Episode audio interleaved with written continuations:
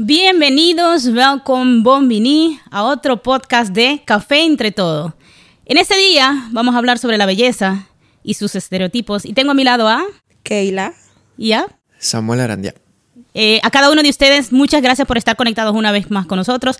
Agradecemos los mensajes que nos están enviando eh, durante la semana después de haber visto nuestro, nuestro último programación. Eh, estamos haciendo lo mejor para seguir creciendo, para seguir dándoles a ustedes lo mejor eh, en entretenimiento, um, En cultura. en cultura, En todo. en todo, en todo. Así que si ustedes mismos tienen algunas ideas que les gustaría compartir con nosotros, pónganos aquí en el chat, en la descripción, escríbanos por Insta, por Facebook. Nosotros estamos acá para servirle. Y no Siempre. se les olvide, por favor, suscribirse, compartan, que esto es para compartir y ver eh, más personas entre, entre esta gran comunidad. Así es. No olviden suscribirse. Sammy, ¿cómo estás? Keila, ¿cómo estás?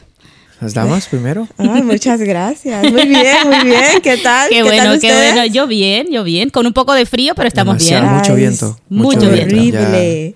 Sí. Sí. demasiado Un viento. clima Pero- así, uno la duda dos veces para salir. Sí. La piensa dos veces para salir de la casa. Aquí estamos, estamos en Holanda, donde el clima cambia de un día para otro. Hace unos días tuvimos un clima espectacular, donde pensábamos que ya el verano estaba acá. Se había ido, llegó el verano o el... Y ya No ayer Mm. estaba lloviendo muchísimo y en algunos lugares estaba hasta cayendo granizo, así que ya se Sí. pueden imaginar. El clima aquí es un poco loco, señores. Sí, Esto es- sí. Pero aquí estamos. Estamos para servirle y estamos para compartir con ustedes. Keila, hoy vamos a hablar sobre la belleza, la belleza mm, física que, mm, que el, el- el mundo eh, nos da una ideología de qué es belleza. Y me gustaría preguntarte, Keila, ¿te sientes bella? Oh, claro que sí. claro que sí me siento bella. A mi forma, a mi manera. O sea, cada quien es diferente, ¿no? Y nos tenemos que aceptar tal y como somos. Sammy, ¿tú te sientes bella? Bueno, bella no, pero bello sí. bello, bello, bello. Sí. Si te Bueno. sientes bella, es una cosa... sí, sí, sí. Eh, sí, sí. Sí. Estoy contento con, con lo que soy, como, como, como soy. Y yo creo que eso no, no, Sí. no lo dudo. Yo no. también, ustedes no me lo han preguntado, pero también me siento bella, Ay, gracias. Ok, de nuevo, Mida, ¿te sientes bella? Me siento bella, Lo gracias. por hecho ya. Lo dábamos por hecho.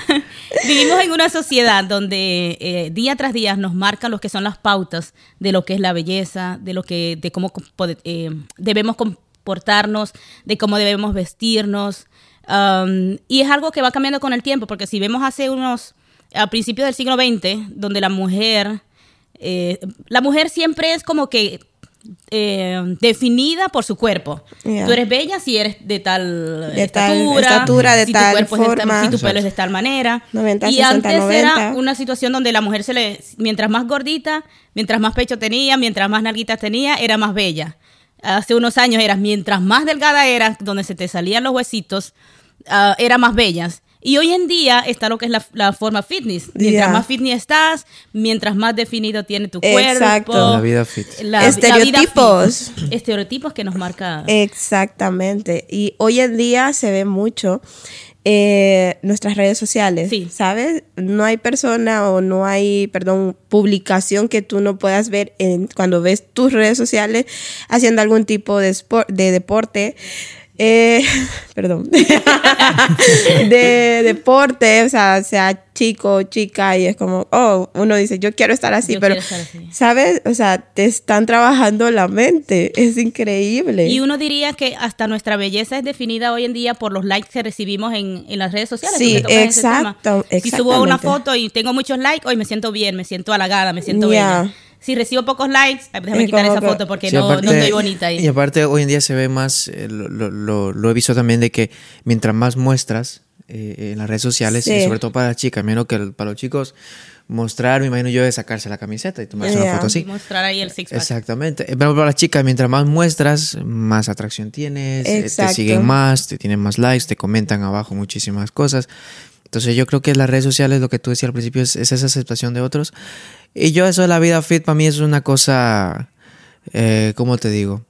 Lo podría llamar un poquito de falso o... ¿La, la vida fit o la vida fit que vemos en las redes sociales? Perdón, no, me- no es la que vemos. Ok. No, Eh, la vida a ver. fit es muy saludable. Yo Sí. quisiera también tener una vida fit, ir al gimnasio y comer saludable así, pero lo que tú decías, nos dejan ver una imagen que posiblemente no que sea quizás así. no sea exactamente. Sí, quizás personas que eh, tratan de vivir el día a día como mostrando la perfección de lo que es, "Ah, yo llevo una vida fit, yo no como esto, ahora está muy de moda ser vegano, eh, no comer carne, solamente comer frutas, y, pero a largo plazo son personas que eh, terminan entregando lo que están haciendo porque no es sostenible. O sea, tú no puedes vivir toda tu vida eh, 90, 60, 90 o Exacto. 85 No, o es un 55 sacrificio o muy 60. grande. Exacto. Porque tu cuerpo no lo sostiene. Llega un momento donde a la falta de alimentación, a la falta de comer, empiezas a, a enfermarte, vienen a venir otras consecuencias y te va a tocar comer eh, sano. Ya, eso es así, totalmente cierto. O sea, es importante tener ese balance que nuestro cuerpo necesita, porque no solamente es deporte, no solamente es comer bien, o sea, necesitamos las vitaminas, los minerales que nuestro cuerpo nos pide y sea como sea, siempre nos, va, no- nos pasa factura de una u- ¿Han, ustedes alguna forma. vez llevado una dieta? O sea, digamos, ok, vi una chica, eh, una chica o un chico en Instagram que eh, estaba súper bello, está hermoso, tiene ese cuerpo, está bien formada, tiene los brazos formados, los, los pechos bien formaditos, y has dicho tú, "Ey, yo quiero ser como esa persona, y has llevado alguna dieta extrema para parecerte a esa persona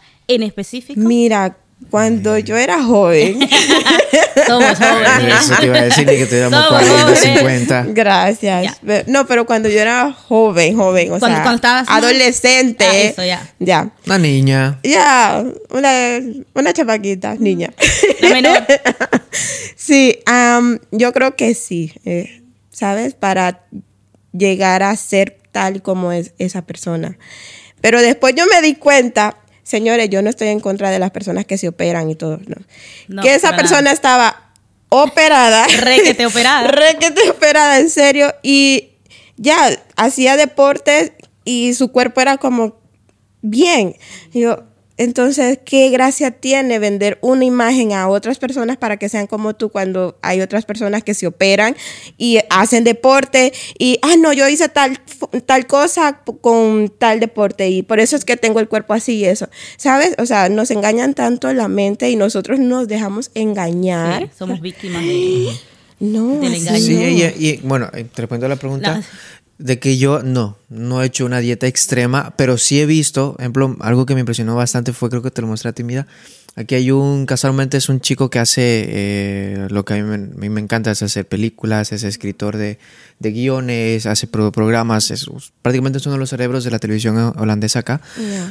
Y, y es YouTube, comenzó como youtuber y terminó ahora mismo en grado de, de cine holandés y eso. Ok. Él se llama Peter y, y él estuvo por tres meses, creo que fue que hizo, 90 días, sí, tres meses, algo así, eh, ser un modelo de, de- de- de ropa interior. Literalmente se puso como reto con una empresa y le dijeron, bueno, en tres meses tienes que hacerlo. Y el tipo hizo una, eh, ¿cómo se dice eso? Una dieta extrema, extrema, pero, pero al extremo. Y él, y creo que está en internet incluso su, es como un mini documental que dura como una hora y pico. Y ahí le muestra lo que, lo que come, las veces que iba al gimnasio, lo que tenía que hacer. Y a veces la comida que él decía me da asco, porque a veces comía la, por ejemplo, la pechuga de pollo, sancochada pero sin sabor, Sin seca. Nada. Ni seca. aceitico por arriba. Nada, nada, nada. Y yo decía, pero este tipo, ¿cómo va a comer eso? Claro, al principio quizás uno dice, sí, eh, ok, es por lo que uno quiere hacer, pero Claro. literal no lo disfrutaba. Él decía, Claro. yo no lo disfruté. Y después de tres meses, que, ok, cierto, esta- estaba, como decimos, estaba fino, fino el tipo, estaba bien seco, estaba bien, bien fisicudo, tenía todo. Pero él decía, después de una semana se me fue. O sea, eso es una... Cuando, ya empiezas a comer normal, ya se te va. Comes un poquito de arroz, porque el arroz es necesario. Te necesitas comer comida sólida, necesitas comer eh, todas esas cosas, un poquito de aceite, para que tu cuerpo se mantenga funcionando de la manera correcta. Entonces, Claro. por eso yo decía al principio, no es, no es que sea eh, la vida no es falsa, pero sí lo otro sí, porque es que Claro. es algo que tienes que mantener y hacer toda tu vida. si Y la cosa es, llevar un balance, o sea, en todo lo que haces. Eh, Exacto. Yo creo que importante es, si tú te sientes bien físicamente, si yo me siento bella como yo estoy, eh, está bien. Ahora, si es por cuestión de salud, que tienes que eh, reducir ciertas cosas, com- no comer ciertas cosas, por supuesto que se entiende. Pero lo que yo decía, a la larga es, no es sostenible tú llevar una vida No. tan estricta en lo que comes, eh, porque te va a venir haciendo daño. ¿Qué piensas tú de los modelos que en esa área? Entonces? Bueno, eh, son inspiradores. A mí me gusta eh, estar viendo siempre en Instagram la- las- la- que las dietas. Claro, porque hay que buscar inspiración pa' porque uno- uno quiere inspirarse, sí. claro. Y más acá que cuando llegue el verano y uno no- ya no, no usa la chaqueta. Entonces claro. hay que demostrar un poquito de, de eso. Pero yo creo que hay que, uno tiene que conocer su cuerpo porque cada cuerpo es diferente. Fuimos formados diferentes. O sea, lo que le funciona a una persona o de la manera que se ve una persona, yo quizás no me voy a ver así. eh, súper flaca o súper formada, pero tengo que estar contenta con quien yo soy, tengo que amar mi cuerpo como es, si no voy a vivir una vida desostra eh, eh, infeliz y, y no voy a disfrutar lo que soy y lo que tengo. Yo creo Entonces, que, perdón que interrumpa, yo creo que eso llega también a, a un grado de madurez, Sí, porque claro. es que, Yeah. ejemplo, cuando ya tienes tu novia o estás casado, yo creo que, ejemplo, en mi caso, yo, estoy- a mí, yo me pongo contento si mi novia me dice que, que me veo bien, yo no necesito... eh, la, la aceptación no. quizás de todas las personas a tu Eh, alrededor. tengo 25 años y no... O sea, de un momento donde ya imagino a las personas que están casadas dirán lo mismo. Si, si a mi esposo o mi esposo le gusto y me dice que estoy guapo, estoy lindo, estoy hermosa, Eso vale. basta. Sí, suficiente, porque es que es la persona basta. que te ama, es la que te va a ver, la que te ve cuando te despertas, Ya. la que te ve cuando estás bien eh, peinado, con perfume, con cremas, y es la que te va a ver toda la vida. Sí, y yo creo que es importante tú amarte primeramente a, a ti. Yeah. Si tú no te amas y no te aceptas como tú eres, um, vas a sufrir mucho sobre lo, lo que dicen los demás de ti, la, la opinión de los demás sobre ti. Es que la sociedad no te define. A No, ver, explica eso, Keila, profundo. Explica ciencia, porque yo, yo te iba a tirar por aquí ya. Agarren ahí papel para que escriba esto. sí, la sociedad no te define. Quien, es en- quien se encarga de definirte es, eres tú mismo, o sea, somos nosotros mismos. Si nosotros estamos contentos con lo que somos, con lo que tenemos, ok, si no estamos conforme con lo que tenemos, hay que trabajar por ello, pero tampoco es al extremo. Claro. O sea, todo es paso a paso, es un proceso. Y sí se dice de que eh, cambios extremos, sacrificios extremos, pero después de eso, ¿qué sigue? ¿Entiendes? Entonces es paso a paso. Creo que quizá la sociedad no es que te defina y te diga, eh, Keila es esto, eh, Yeah. Es esto, Samuel es esto. Pero sí la sociedad en cierta parte eh, eh, te, te- te da como un sticker, un stamp. Yeah. o- Sí. sí. eso sí es un sello. Por ejemplo, una persona que en muchos países, si no estudias, no sos nadie. Muchas veces te dicen eso, tienes que estudiar para ser alguien en nuestros países. Y hay que estudiar lo que sea porque tienes que En ser alguien en. Latinoamérica Exactamente. pasa mucho. Claro. Tenés que estudiar Eso- para- Eso es lo que, lo que te define como Exactamente. persona. Pero eso es la sociedad que te dice, si no estudias, no sos nadie. Entonces yo creo que es, es uno mismo lo que tú decías, el aceptarlo uno mismo para simplemente creerse ese, como te digo, ese sello que te ponen Yeah. desde un principio. Si, si no estudiaste o estudiaste, o si sos flaquito o gordito, o, o si tenés, qué sé yo, usas negro o blanco. Sí. Yo creo que uno mismo es el que lo acepta y decide, como te decía, pues llevar o conllevar eso. Porque si, si llega un momento donde se te mete en la mente y... Ya. y- Julio, Julia decía algo en el podcast, bueno, hace varios podcasts, eh, y decía sobre la identidad. O sea, eso tiene que ver mucho con nuestra identidad también, de estar seguros de lo que De lo que nosotros eres, somos. claro. Exactamente. Y hablando de eso mismo, de identidad, eh, ¿qué tal la belleza que define en nuestros países por medio del color? Ese racismo que si tú eres blanquita, tú eres bella, que si tú eres más morenita, tú eres feo. Yo creo que eso depende del continente, porque aquí en Europa...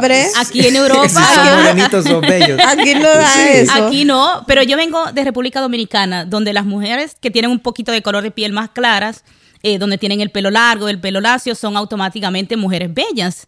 Um, ¿Cómo es allá en Honduras, en Keila? Honduras. ¿Y eh, cómo lo has experimentado quizás aquí en Holanda? Pues mira, en Honduras sí Todos se somos ve. bellas, dile. Sabes, una de las cosas que a mí me, me daba como rabia, enojo, es eso, sabes que hay ese racismo, hay esa diferencia Sí. de colores. Yo soy negra y me junto con gente negra, yo soy blanca y me junto con, gen- con gente blanca. Y yo les decía, señores, ¿y qué es lo que ustedes tienen por dentro?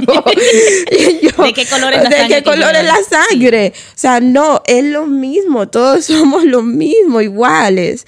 Y em, allá sí se nota mucho. ¿Y cómo experimentar, experimentabas tú eso? ¿O Pues- llegaste a experimentar algún caso extremo donde Caso por tu color de piel dijeron, no, esta no la queremos acá? O... No, ah, en la escuela sí, en la escuela sí, se, o sea, éramos pocos, muy pocos las personas de color en las escuelas y era aislamiento Wow. y ese tipo de cosas. Un poco de bullying, si se le puede decir así. Eso ya es racismo ya. Eso es racismo. racismo. Es la cosa es que mentalidad. entre nosotros mismos, porque somos países donde Sí. la mayoría tiene influencia af- africana. O sea, Sí. todos tenemos el, el negrito por Afro- dentro. afroamericanos o indígenas mismos. por Ya, ejemplo, también. de, de. Sudamérica y Centroamérica. Ujú. Sammy, ¿cómo es en Bolivia? Yo sé que allá hay poquita gente de color, como Keila y yo, pero eh, ¿cómo, Sí. cómo, cómo, ¿cómo es eso allá? Eh, bueno, en Bolivia, gente de. O sea, tampoco hay, como ejemplo, los- una persona eh, morena, morena. O sea, no hay. Pero sí hay personas pues, oscuritas, morenitas. Nosotros, por ejemplo, yo soy moreno. Sammy es moreno en Bolivia. en. Bolivia yo me llamo moreno, pero aquí, aquí yo aprendí Sammy que no soy moreno. Con mis amigos dominicanos, colombianos que son morenitos, me decían, no, tú eres blanco. Yo le digo, bueno, si no soy blanco, soy pálido porque no tengo mucho color.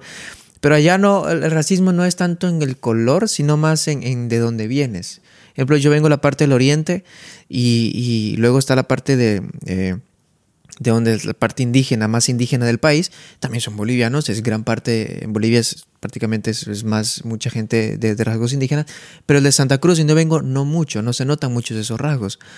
Entonces, eh, es ahí donde hay más ese racismo, esa diferencia de, de color, porque ellos son un poquito más oscuritos, nosotros un poquito más claritos, pero al fin y al cabo todos somos iguales, tenemos el mismo pasaporte, tenemos la misma... Sí, todos venimos Ya. del mismo Sí, sí, el el racismo está en nuestros países muy fuerte y es algo que, por ejemplo, aquí en Europa no se experimenta.